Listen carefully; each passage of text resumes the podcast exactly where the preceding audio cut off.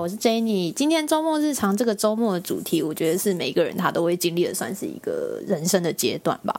所以我今天想要来聊聊我大学所经历到的一些体验，然后还有我们现在回头看的时候会有什么样觉得当时可惜或者是遗憾的地方。那因为这集想要聊的是我大学生活，所以我也特别邀请我的大学好朋友。大家好，我是 Bob，我是 Jenny 的大学好朋友。那因为大家已经对爸爸比较没有什么特别的了解，所以想听听看爸爸对我的第一印象是什么。第一印象就是在大一下学期的某一门选修课，然后 Jenny 不知道是哪根筋不对还是吃错药，她穿了一件 Camera Anthony 的球衣。那时候 Anthony 还在尼克队，所以那个球衣是蓝色跟橘色相间的。然后他重点是他吊牌还没有剪掉，就一个吊牌，他走路一个吊牌在后面这样晃来晃去。然后在那个当时当下，我本来下课，我想说要去跟 Jenny 说你的吊牌是不是没剪掉，结果他一下课就一留言就不见，这是第一印象。但是那是对我的第一印象。对，没错。那个不剪吊牌是有一个原因。对我其实我其实蛮蛮有印象，就是我当时其实蛮喜欢穿那个就是甜瓜安东尼的球衣，是因为就是那是跟我另一个朋友一起买的。然后我忘记当时是谁跟我说，就是那个就是球衣的吊牌不要剪，就是可以在哪边买。所以，所以我就没有，我就我就没有剪那个吊牌，以至于就是他可能在我后面，大家都知道我没有剪吊牌，然后因为他他可能在我后面就是一直飘，一直飘，一直飘，然后就变成就是后来你有跟我说过这件事情，我就觉得蛮糗的，因为其实我对 NBA 没有什么了解，所以我也不知道那是什么客场还是主场，我只知道那个穿那个球衣的人是谁而已。好，那因为今天这个主题是很多人大学的生活应该都。蛮疯狂的，因为现在我们其实也毕业，应该有三年多。哦，我没有要你讲出来啊！你为什么？你为什么要？你为什么要暴露年龄？我觉得没关系啊。我觉得有关系啊，奇怪。总总而言之，那个这这些年，就是因为你也我也经历过，就是研究所工作，所以其实不是你说的那个年数啦，不止就是不止三年，我们大概毕业已经四年有了吧，四年多了吧。对，算是。然后有时候就会回想起一些大学生活，甚至就是你可能在工作遇到不如意的时候，就或者是你面对一些新的挑战。因为其实，其实你工作不只是，虽然我们现在我们当初我当初学的是会计，但进入之后，你肯定会发现，不只有会计是你需要懂的。所以现在就是回头会想说，诶，如果当时我念大学的时候有钻研其他的专业项目的话，会不会其实现在会比较轻松？就偶尔在工作上的时候会想起这些事情。可是我今天其实想要。聊的是说，就是大学它对于人生的意义到底是什么？因为其实我觉得大学应该算是你你认识自己的一个过程，然后你去探索自己的一个时间。因为它是就是你高中毕业之后，你四年的时间要去决定就是你自己念的科系嘛。虽然就是在台湾的，就是教育下，就是你可能在一进大学的时候，你就会选好自己的科系了。可是我对我来说没错，但是。这四年之间，你还是有很多可以转系啊，或者是双主修的机会。所以我觉得大学它更像是，嗯，你花这四年时间去决定你喜欢什么，你想要去学什么的一个旅程吧。嗯，因为大学四年的时间，我觉得它很多，它会发生很多事，然后你会遇到很多人，然后如果积极参与各种活动的话，你可能甚至会认识很多不一样的人。我觉得大学除了探索自己以外，还有就是你建立人脉的一个时间。因为其实说真的，你不知道十年之后，哪你身边的谁会成为什么样了不起的人物，或者是在你以后对你的事业成就上会有什么特别的帮助啦。那讲到这里，我觉得有点太沉重，不如就是你要不要分享一下？就是大家对于大学生可能就是很多夜冲啊，然后夜唱啊，联谊啊，很多那种看起来就是你以前高中不太会做到的事情。你有没有什么就是你大学的生活里面你觉得特别疯狂的一件事？特别疯狂吗？我觉得你刚刚以上讲的那些什么夜冲夜唱，我其实都觉得还好。对我来说，最疯狂的就是我有连续四次差点被退学的机会。我好像我好像记得这件事情，就是我印象中对你的印象就是一直被挡掉，但我实在是不知道为什么你会一直被挡掉。简单来说，就是那个时候有点找不到对学业的目标，然后我觉得。既然我找不到对学业的目标，那我就找到另外别的事情，让我暂时能够专注把心放在那上面的那些事情，我就专注去做。所以我觉得学业就顾六十分就好。但六十分的成绩，我其实只花了四十分的力量，那理所当然顾不到六十分。然后大学有一个东西叫做二一，还有三二，不知道大家有没有听过？二一就是二分之一的科目不及格，然后三二就是三分之二的科目不及格。那每所学校的规定不一样，我记得我们那时候我们学校是规定说，你连续两个学期都被二一，就是连续两个学期。都二分之一的科目不及格，你就会被退学。然后单一次、单一学期三分之二的科目以上不及格，你就会被退学。然后我记得我是大二上吧，大二上我就被恶意一次，所以大二下我非常努力的让那个学期不要再被恶意，所以不然就要被退学。对，不然我就被退学。但是我守住了那个学期，就是我没有被双二一这样。可是你有四次被二，就是差点被退学的机会。对，所以你这样的意思是你大一的时候，你大因为因为二一是要双二一才会退学嘛？没错。所以你就是大一上二一，然后大一下差点被恶意，然后你大二上恶意，然后大二下又差点被恶意，是这样没有啦，然后所以你四年都差点被 没有这么多次恶意。我大一，因为你刚才说四次，我大一上跟大一下还是比较对课业有点负责的学生，我都有至少顾到六十分及格。那我刚刚讲的其实只是大学里面其中两项会被退学的机制而已，但还有一个退学机制，我也不小心去碰到了它，就是你三分之一以上的课是旷课的，你就会被退学。所以是就是翘课王。对我那时候，我从大二上开始，大二上、大二下跟大三上，就是我是我们班的旷课国王，我们班都叫我旷课国王，因为我都疯狂旷课，我都没有去上课这样，然后。二上、二下跟三上这三个学期，我都差点三分之一的旷课，旷课达三分之一，差点被退学。那大二上跟大二下比较夸张，是我其实已经超过了三分之一的旷课，但是我那时候的班导，那时候大学的班导师对我非常好，他知道我的心思可能没有这么在课业上，都在别的地方，都在社团活动上面，他就跟我说：“哎。”老师想了办法帮你请了一些公假，那你在学期末之前都要来上课喽，不然你真的会被退学哦。不然我大概就被退学了。我不是因为双二一被退学，我是因为旷课超过三分之一就已经走人了。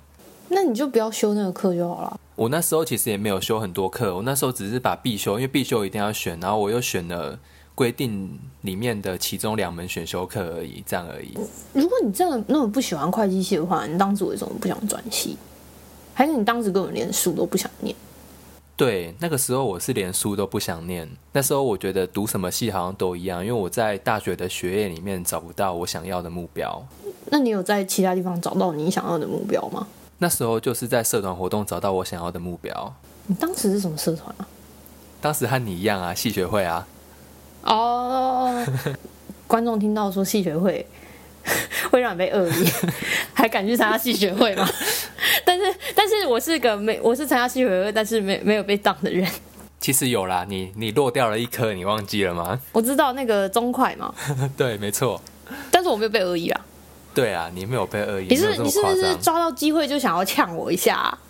没有。你你是你是你是一千一万步笑一百步吗？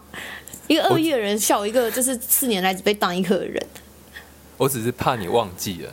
好，然后。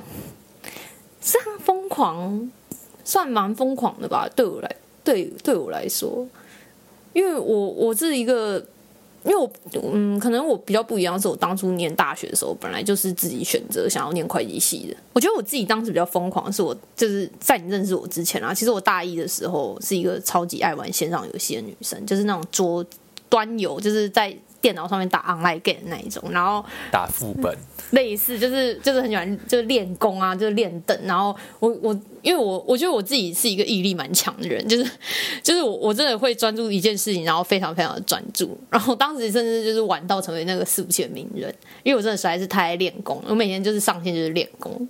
然后我只要没课，我就是回家打电动，然后打到凌晨，甚至就是有时候就是你知道那种练功的游戏，就是遇到节庆日的时候他们会开加倍，我就会打整个通宵。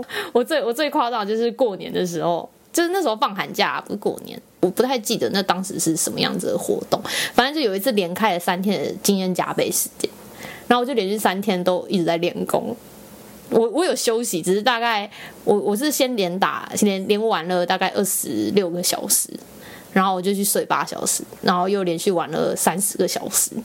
就是我就是就我觉得我那时候没有没有暴毙，好像是一种奇迹。就我真的是那时候非常沉迷于打 online game 这件事情。我觉得我觉得他应该可以成为我大学最疯狂的事情，因为一个女生打 online game 真的是其实真的是蛮少见的啦。而且因为后来后来我就意识到自己真的不能这样，我就把我的账号全部卖掉，全部脱手，然后之后就没有玩那个游戏，然后就好像就开始就是就是会比较算是过一个比较。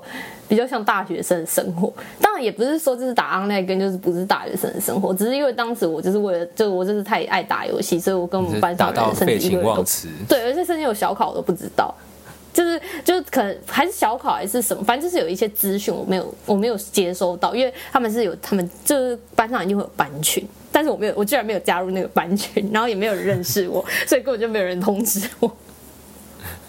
就我觉得我自己蛮蛮蛮夸张的是，我就是大一的心境，然后大二、大三、大四之后就比较比较比较没有什么特别的事情。那你有那你有发生什么很糗的事情吗？很糗的事情，我只想得到一件，但搞不好有很多件。我讲完这一件，你可以讲讲看你你有没有觉得我什么很糗的事情？我谁记得你们很糗的事情？我只记得我自己。我跟你讲，人都我跟你讲，人都是那。只关心自己的动物，就因为大家都觉得，就是你知道那个什么聚光灯效应，就你都觉得大家都在，大家都在关注你，所以你只要一一做很丢脸的事情，就觉得好像大家都记得，但其实不是，大家只关心自己，大家跟你一样只关心自己，这样根本就不会管你到底做了什么很糗的事情。没关系，你先讲讲看你的。我自己觉得最糗的是，我大学的时候，因为我的额头算比起一般人来说还要高。然后以前我会为了遮住这块额头，我会留一片很厚的刘海。然后呢，那一片刘海就是很容易被风吹起来，我就很讨厌它被风吹起来，很容易被风吹乱。所以，在我每次要拍照的时候，我都会在那边拿镜子，在那边梳头发，在那边拨头发。然后我每个朋友看到说：“不要再拨头发了，你到底有什么好拨的？就那几根，你在拨什么？” 这件事情好像持续到毕业。都还是，就是你随时可以从口袋里面拿出一个梳子，然后梳自己的刘海。这我觉得我有一定要分享，就是每一次就是大家说哦拍合照，然后就说好等一下，然后就开始他就就是就是一你一直在旁边梳自己的刘海，然后只要拍拍完，就会你就会也要跟着女生们一起一起去看那个照片，然后你就会发现你的刘海必吹，然后就会开始又狂梳，然后问大家可以重拍一张吗？我记得这件事情，因为我我们我跟你拍照的时候，就是你每次拍照你都要梳头发，然后我就觉得这人到底是有什么毛病啊？真的超级超级很超级好笑，从来没看过一个男生这样，但也也不是也不是男生不能这样，就是觉得嗯，这个男生真的很很介意自己的刘海被闭吹。没办法，以前那种小屁孩思想，我很怕自己的额头露出来。那这个。这个陋习一直到当兵之后，我把整个头剪成光头之后，我就一点都不在意了。对，当兵之后你 就再也没有，你再也没有留过刘海。那我跟你讲，我觉得你这个还好，我觉得我的比较糗。但是我的应该其实没有什么人记得，只是我每次每次就是深夜里面想起这件事情的时候，就觉得自己好糗。我是就是我以前我以前有参加一个某一个运动社团。然后那个社团就是每个礼拜三都会去练球，嗯，然后因为因为因为，哦，好啦，我是我我觉得也没什么好隐瞒，就是我我大学是练网球，然后然后那时候就是因为网球本来就不是在学校里面那么那么热门的活动吧，所以其实网打网球的人不多，所以大家都算是蛮熟的。然后有一次就是。有一次就是期末了，然后就是他们就是找唱歌，然后那时候我就是一个大一大一生，就是偶像剧看很多大一生。你知道，我真的想到这件事情，我就是觉得我好像会讲不下去，因为我真的觉得很好笑。就那时候，就其实我也不好意思唱歌，因为学长姐们唱歌都很好听，但他们就会要就是我们唱歌，然后我就我就点了一首唱，然后我就点了一首就是。就是那个梁文音的《最幸福的事》，嗯，然后，然后因为因为他他的歌词是说，就是他最幸福的事是能够牵着你的日子，然后怎样怎样怎样，然后我唱的时候就唱到哽咽，但是我唱到哽咽并不是因为我想起什么事情，而是因为我觉得就是就是唱到哽，就是唱歌好像就是要唱到哽咽，所以其实我那哽咽是装的。然后我那时候一哽咽的时候，因为你知道，你知道就是就是你知道偶像剧里面就是他们不是就是失恋还是怎样的时候，就是唱歌或者是听歌的时候就是会哭嘛。嗯，所以那时候我就是觉得嗯，所以唱歌就是要唱到哭。你的学长们以为你在练习哭腔，那我学长们一听到我哭，全部都傻眼。但是我当时觉得，嗯，这就是那个偶像剧的反应。然后，反正我当时就是一个我要去看太多的一个大医生。然后，但是我现在回头，我觉得他们，我现在脑海里面就会浮现他们的当时的那个表情，他们表情比较像是，啊，他有病吗？但是他们当然还是有关系。我还是说你到底想起了什么？为什么要哭？然后我现在就觉得很荒谬。我觉得我那个想法真的荒谬。所以，因为因为其实为什么要哭这件事情，只有我心里面知道啊。所以我自己个人觉得很糗。但是我相信我的学长姐妹应该是不记得这件事情。我只是觉得这是我大学算是我自己个人觉得最糗的一件事情。嗯，各位听众可能不知道，我们的 Jenny 小姐在大一的时候是一个迷妹，做好做满可以得奖的那一种。哦，对，你要讲我，对，但我觉得那个还 还好吧。那个，因为你知道，那个也是跟偶像剧有关，因为偶像剧不是就叫迷学长吗？没错。哦，但是其实我这里其实也不记得我到底做了什么事情，我只记得我大学好像确实有经历过一个迷妹时期。很长啊，很就我们认识以来，你就一直讲说你学长怎么样啊，说你要去看谁打球啊，说今天他经过哪边啊，然后怎样他打球的时候看了你一眼，你就心花怒放。哦，好好好迷妹哦，我在干嘛？而且我觉得我好像，哦，这个讲出来真的要全部剪掉，这有个丢脸，有个丢脸。没有啦，嗯，就。我觉得大家就是都有年轻不懂事的时候，是没关系啦。都有少女的时候。对啊，就算了吧，我们就让它过去了。那你在大学念了四年嘛？对。你你现在回头看，你觉得你有什么一定要做的事？因为因为其实现在也差不多十十月，也算是就是你知道新生刚入学。嗯。你你可以，你有没有就是就是有没有觉得就是哦，念大学你当初觉得一定要做的事情，或者是你也不是当初，就是你现在回头看觉得一定要做的事情？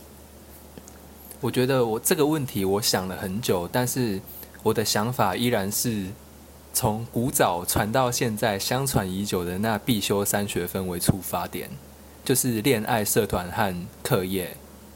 恋爱就是我自己会认为一定要在。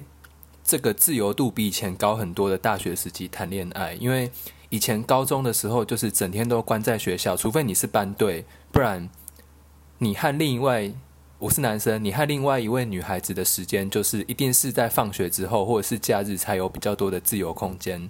但是大学的时候，你的时间是自己安排的，你的课是自己排的，所以你自己可以决定你要和那位女孩子是一直腻在一起，还是保有自己的空间。是要每天见面还是定期见面就好，或是是要频繁联络还是我们双方都忙完再联络？就是有很多眉眉角角是以前高中谈恋爱不会遇到的。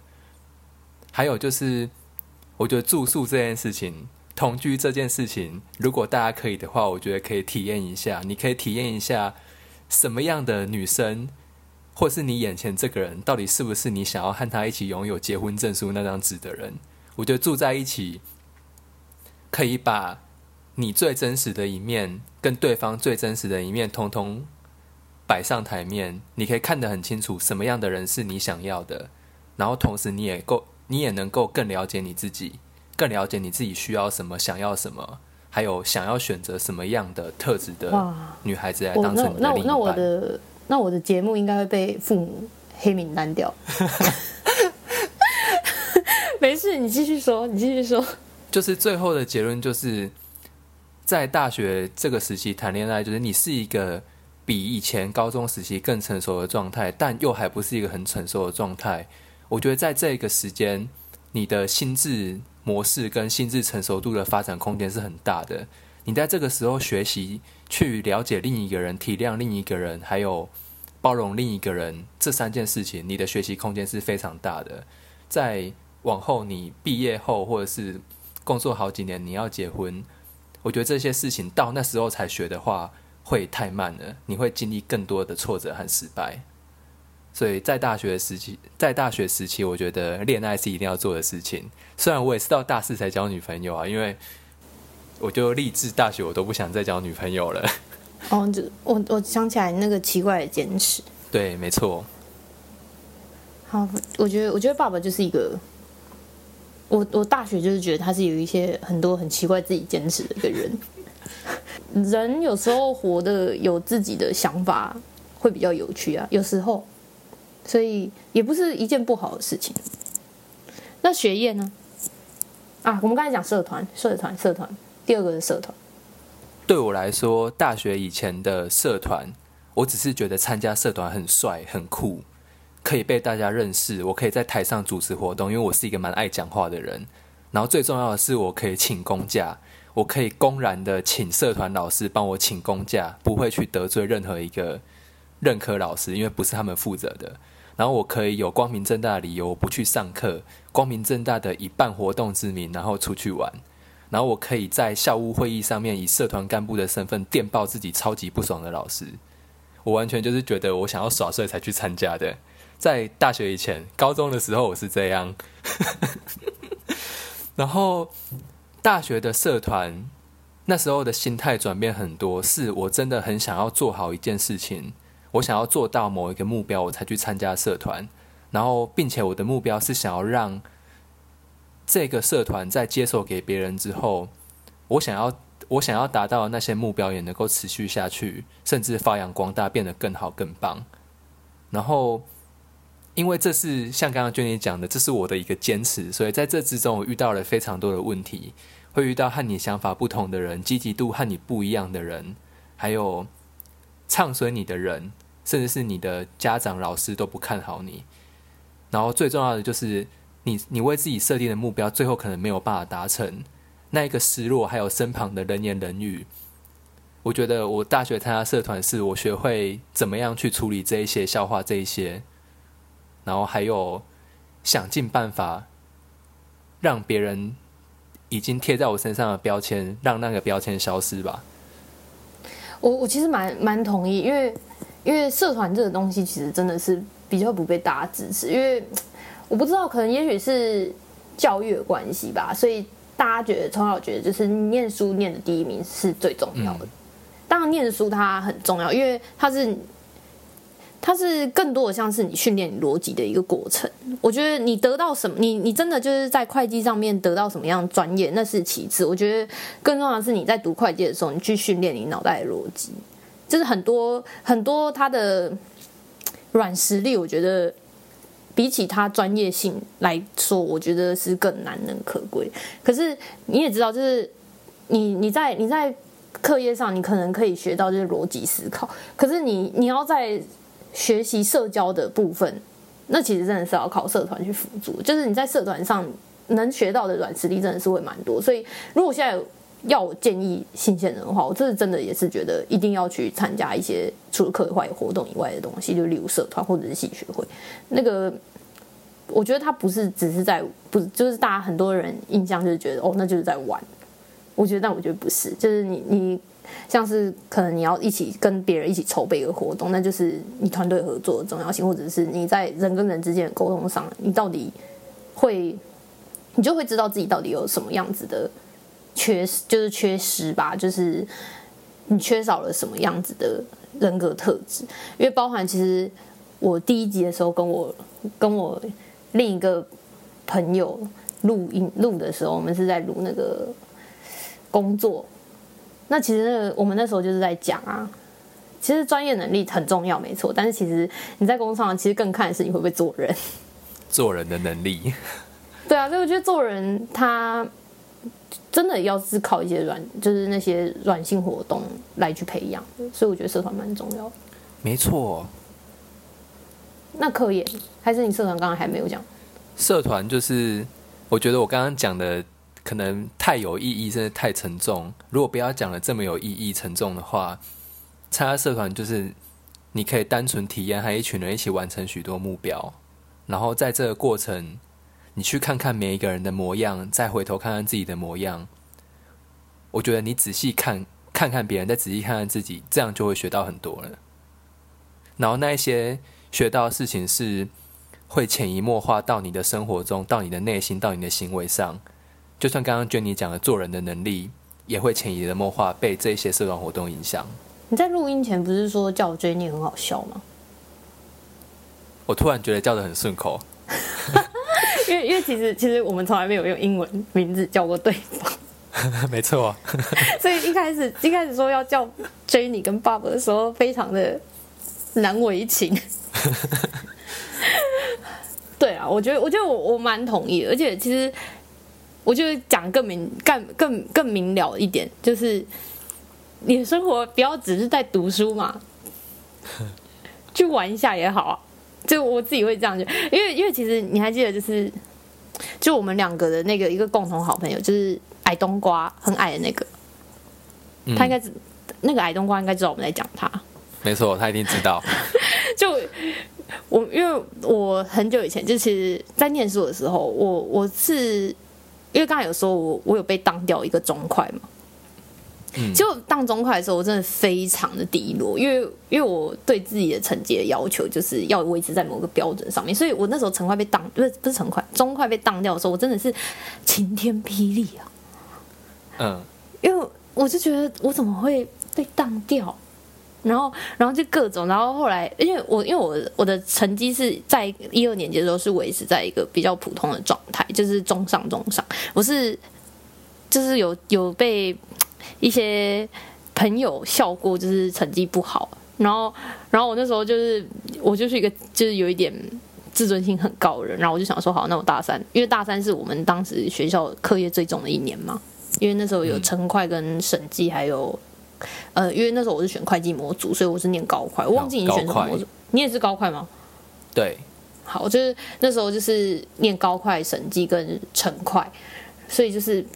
比较重的课业，然后那时候就想说，好，那我全部要拿前几名，所以我就一直发疯，一直在念书，然后直到后来，就反正有一次，我就跟我就跟那个矮冬瓜讲，就是类似说，就是觉得自己好像太晚才开始非常认真的念书，就有点后悔，因为因为我我其实是也是我被当，也是因为就是我花蛮多心力在戏学位上面。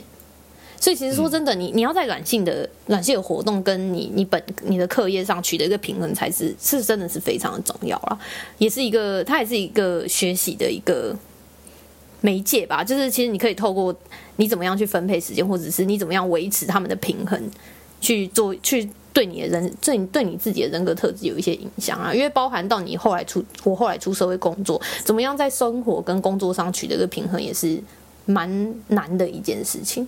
总而言之，就是当时我就有跟那个矮冬瓜讲这件事情，然后，但是他说有一句话让我非常的印象深刻。他说：“如果你没有那么疯狂的玩过，就你没有玩的那么疯，你现在也不会想要好好静下来心来念书，因为你你如果没有玩过那些，你只会觉得我自己是不是太认真在念书，我是不是应该要去玩一下？你就是因为玩过了，所以你才会觉得你现在应该要好好的念书。然后我就觉得，哦，好有道理哦。”虽然不是要合理化我被当掉的原因，但就觉得哦，其实确实是哎，因为我觉得，当你人生你现在人想你现在这个人你想要做什么时候，就是不要阻止自己去做，嗯，因为你想做什么，你没有去做的话，你未来只会后悔你为什么当时没有去做。没错，对，所以我觉得好好让我后后期，因为我后后来确实是真的是。都取得很好的成绩嘛，就是比较不像以前只是维持在一个标准上面。我后来要求的就是可能要更高，然后要高于多少，要高于多少的平均，然后要取得就是前几名这样。其实最大的一个原因是因为我已经玩过，没有遗憾。我觉得包含自己的人生以后也是，如果你有什么梦想，如果你你的现就是你的现实是许可的话，那就去完成你的梦想。因为当你没有遗憾的时候，你才会更认命的去做一些可能。你原本不想，就是你原本就就包含，假如说我现在做的工作不是我想要做，或者是我现在做，我现在在工作，然后就是为了生，我为了生活。虽然我可能在我工作上有取得一些成就，或者是成就，就是成就或者是一些乐趣，即便有，但是我可能心中有梦想。假如说我心中梦想是我想要出国念书，或者是我想要去玩乐团，我觉得我觉得就去，不要让心中留有遗憾。除非你现在可能，当然真的你很需要钱，你你有你有你有很多贷款，你必须要工作，那就是另当别论。但是当你今天没有这些困扰的时候，我觉得何不你就存一笔钱？假如说你你认真工作一年，然后你都存钱，就是不要不要就是有一个计划目标存钱，不要就是就是毫无目的的，就是一直一直在工作这样。你就是认真工作一年，然后存了一笔钱，然后就那你就去玩乐团，你接下来就去玩乐团，然后你给自己设一个期限。可能你发现你玩了两年，发现比你高的高手太多了，那你你决你决定要回来，那你就会开始很认命，你就不会再去想说我要不要去追寻我的梦想，我要不要干嘛，我要不要干嘛？我觉得这蛮重要，就是你不要委屈自己现在心目中想要追寻的东西。好，OK，那我们我们就往下一个，好，学业嘛，因为刚刚其实应该讲的差不多了吧？对，刚刚讲的差不多了。如果是学业的话，我其实分。两个面向，一个就是单纯指学习方面，另一个是指成绩方面。我这里讲的课业，其实不单纯指的是你的必修科目，或者是你你的必修学分。就课业不一定指的是成绩要多好，但最基本的是你要欧帕，不要像我一样，真的是三度背二一，真的是很可怜。那我这边指的学习是指你找到你真正想学习、有热情、有兴趣的课程。我觉得大一、大二的，我觉得通识课是用来混的，都是营养学分。我去通识课都没有在听，都在睡觉，或是我能请假我就请假。大三之后，我开始觉得通识课超级棒。通识课里面有哲学课、有心理学课、有历史课、有人文课，而且他不会要你考试，他要的是要你去思考、去融会贯通。然后在这一些课程理论当中，去整理出自己的一套见解和逻辑，去整理出你对于这个世界的想法是什么，而且是从你自己出发，不再是从别人告诉你的观念。这些观念是从你你自己心中由内而外去整理出来的。那这些课程，假设你真的很认真上的话，它可以帮助你知道，你站在这个世界，站在这个学校，或是站在你周围、你的家庭、你的生活圈里面。你是什么样的一个人？你想做什么样的事情？那间接就可以去帮助你整理出你未来想要的目标。这是我觉得通识课给我很大的启发点。我是觉得，就是我觉得你不要，你人生不要只只只去像我们会计系，就不要只限于在念会计。嗯，应该多去尝试，多去看看其他领域。因为说真的，我觉得，我觉得出社会之后，更多的就是你这个人有没有涵养，然后讲的话有没有。很多元，就是你其实那些都会成为你跟别人聊天上的一个工具吧。就好比说，我当时修的是一个就思考方法，呃，里面着重的是心理学跟一些人格分裂啊，然后还有就是小孩子长大的一些心理状况的一些演变等等之类，它就是很多探讨。然后那个课也没有考试，就是一直要讨论说你你认为的想法什么。然后我很喜欢那个老师，那个老师就会你不管讲什么答案，他都会很肯定你。因为他觉得那就是你的想法，想法是这些想法是没有正确答案的。嗯，每个人都是正确答案，因为每个人都是独立的个体，每个人都会有自己的想法。然后我们我就是因为那样接触心理学嘛，可能多少就会对于心理学书籍有很多的兴趣，然后就可能会去看。然后这是不是也成为我们后来就是毕业之后很常聊起的一个话题？对啊，算是。对啊，所以我觉得就是他会，他会有时候会成为你跟人、你跟你朋友之间的一种连接吧。因为你想，如果没有没有那些心理学的话题，我们可能聊天的内容就少了一半。嗯，我们能聊的内容可能就少一半。所以有时候去多接触不一样的新知识，会让你的交友圈不只是局限在于只有会计系的人而已。没错。那你的课业呢？课业还有另一个面向是成绩。我会觉得，如果可以，其实。我会建议大一新鲜人或者是大学生，你可以用力的尝试去奋力一搏的读一次书，去测试看看你在学业这这一件事情你的能耐在哪边。大学教授的教法其实大家都有听过，就是师傅引入门，修行在个人。如果你能够将这个修行在个人的修行做到最极致的状态，那往后的很多事情，其实你就会有非常非常强的自我学习能力。这个能力其实，在未来毕业之后，你走出校门进入职场，或是无论你要做什么，我都会觉得它是非常重要的能力，就是你自己的自学能力，不需要人家教你，你就自己能够学得会，或是人家给你百分之一，你就可以自己达到百分之百的效果。我自己的经验是我大三下开始很认真念书，然后曾经有一门科目是我念到老师告诉我说，我期中考之后的所有小考跟期末考都不用去考，我的分数也能拿八十分以上。这是我第一次体验到，我很认真念书，然后换得一个可以休息的后面很空间轻松的生活，对，可以休息的空间，这是我第一次体验到读书的爽感。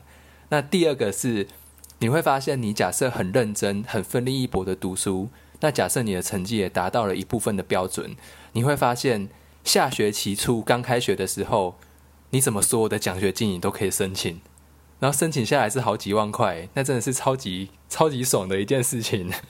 这是这是另一个我认真奋力一搏读书之后得到的感受。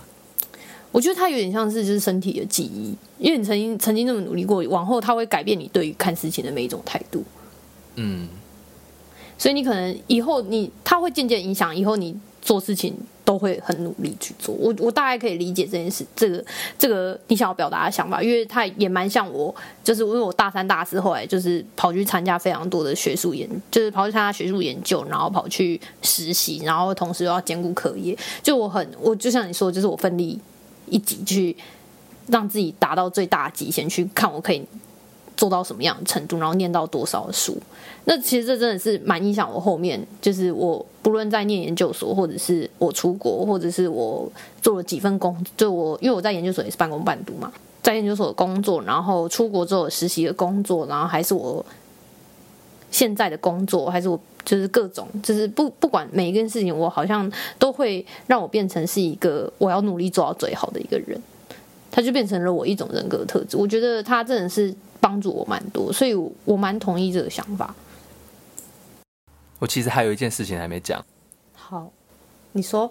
这件事情是以上三件事情延伸下来的，但它比较沉重。就是我觉得大学一定要做的一件事情，就是挫败和失败越彻底越好。你不知道能不能认同我说的话？我觉得你失败过后，你会你才会知道世界很大。但是我觉得这件事情可能用讲，没有经历过的人会比较无法理解到底是什么意思。所以我觉得要不要去失败这件事情，我觉得看缘分就好了。嗯，因为你总不可能特别去找一个失败来失败。对，没错。但是我觉得，我觉得爸爸想要讲的就是多去尝试很多种挑战，就是很多种的你觉得你不可能做到的事情。就好比说我当时是做专题研究，然后就是我跟老师说我要把这研究写成论文，然后我要去投研讨会，我要去我要去发表。后来我真的发表到了，所以我下一个步骤就是，我就是一直挑战极限，一直一直挑战很多很多我觉得很困难，我不可能达到的事。因为当时我只是一个大三的学生，你想一个研讨会上全部都是硕士，硕士还算少数，都是博士什么的。因为那是一场很大、非常大的研讨会，它是国际型的研讨会。那时候一头上研讨会的时候，发表完，我就他我们我们就说好，那我们要去投期刊论文。可是就当期刊论文就失败了。其实我觉得在那个过程之中，你可能觉得你已经是，嗯，因为你在你在大学里面，你的专题可能拿了名次，你就觉得自己已经是佼佼者，但其实外面的世界很大，你要一直去不断去探索。你经历过失败，你才会知道你还有很多努力的空间，你还有很多不足的地方。所以我觉得，我听起来你讲失败，会让我觉得是。这个样子的想法，对，有一大部分是这样。讲那么多，你自己有觉得就是就是你现在，因为你也毕业很多年了嘛，你现在回头看，你有没有觉得其实你当时可以做得更好，或者后悔没做的事情？就讲一件就好。更好的事情，觉得可以做的更好的事情，我自己会认为是待人处事之道。就是从刚刚讲下来，你也知道，我以前就是一个蛮屁孩的人。然后对，跟现在差很多。自己的原自己的原则很多，然后执着也很多。举一个例子，就是以前我们在社团，我们以前参加系学会的时候，不是有些人的投入程度就没有这么的高吗？假设我们的投入程度是百分是九十分好了，有些人可能只有四十分，甚至三十五分这样而已。那以前的我就会觉得，你们既然来参加，你们既然要做这件事情，为什么你们能够保持着这一种？感觉是得过且过的态度之类的。那现在的我会觉得，那就是每个人的想法，每个人的选择。他的选择是那样，不代表我必须强迫他跟我一样。而我保持着九十分的生活态度，也不代表每个人要跟我一样。但那个时候的我会觉得，我就用九十分的态度，为什么你没有？那为什么你没有？之后我就会讲一些比较难听的话，或者是我我自己觉得这行为不太好，我我会说难听的话，或是做一些行为表达我的不满。但这个不满可能会让别人觉得尖锐。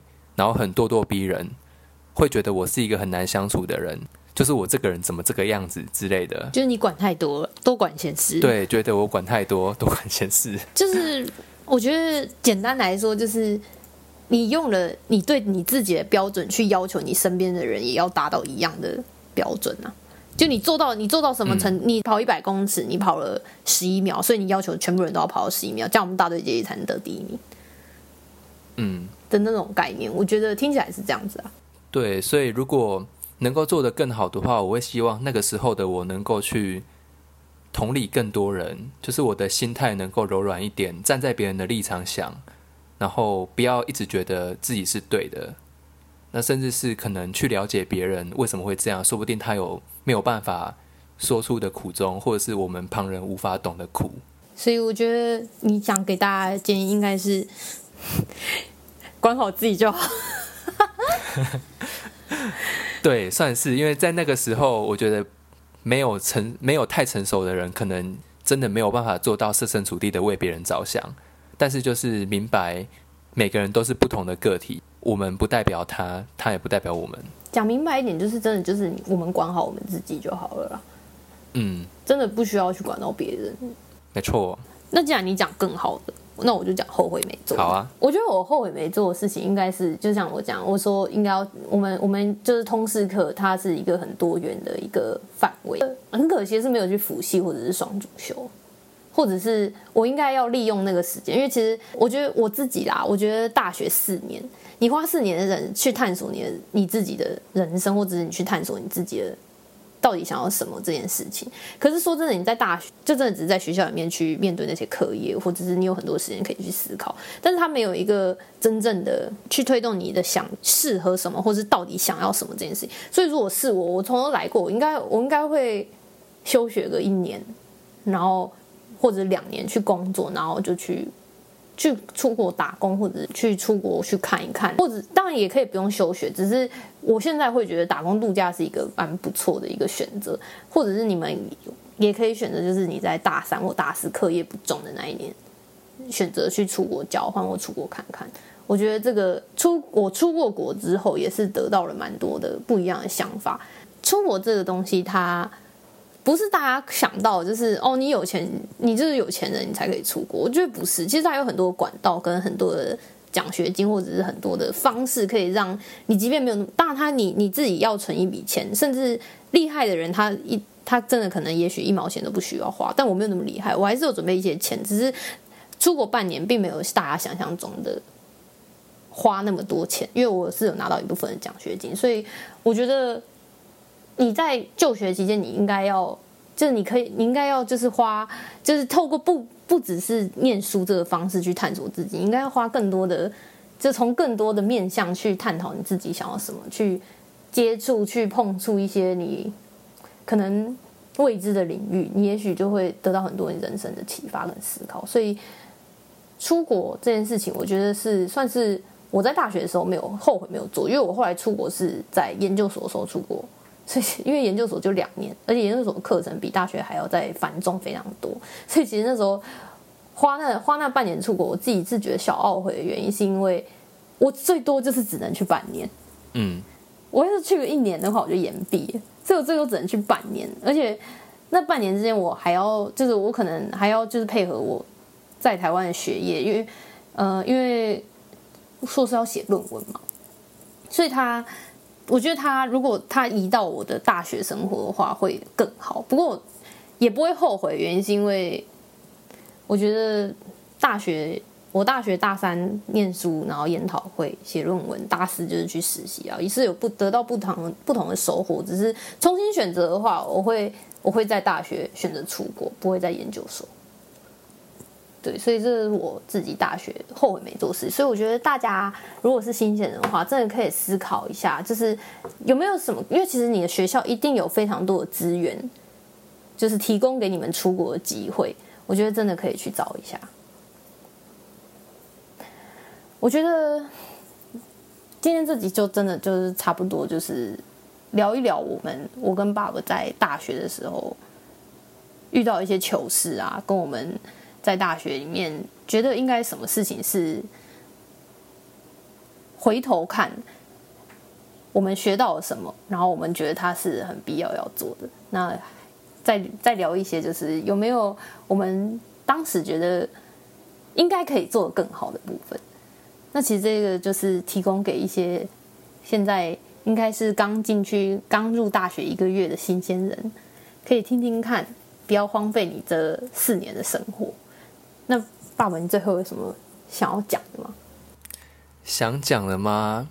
如果听众们觉得听完这些事情还是没有办法去整理出一个方向，或者是不知道自己要做什么的话，就是你想到什么就去做吧，刚像刚刚娟妮讲的一样，我自己会觉得年轻就是该这样，就是你迷惘之后去尝试，尝试之后你可能会跌倒，但跌倒之后你可以借由这个跌倒跟尝试去更清楚去思考摸索，最后你可能摔得遍体鳞伤之后，你才会知道哪条路是属于你自己的道路。属于你自己的抗撞大道，所以就勇敢去尝试吧，勇敢去冒险吧。不过当然就是你的尝试不要一些不好的事情啊，所以就是呃，我相信应该听得懂吗？就是你们、你们、你们可以，你们心中所想就去尝试。不过当然它是在法律许可范围内。没错。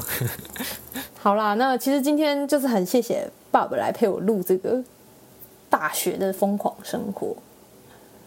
因为我我说真的，我大学里面对自己非常有想法的，然后对自己有很多趣事、奇闻异事的人，就是爸爸这个奇葩。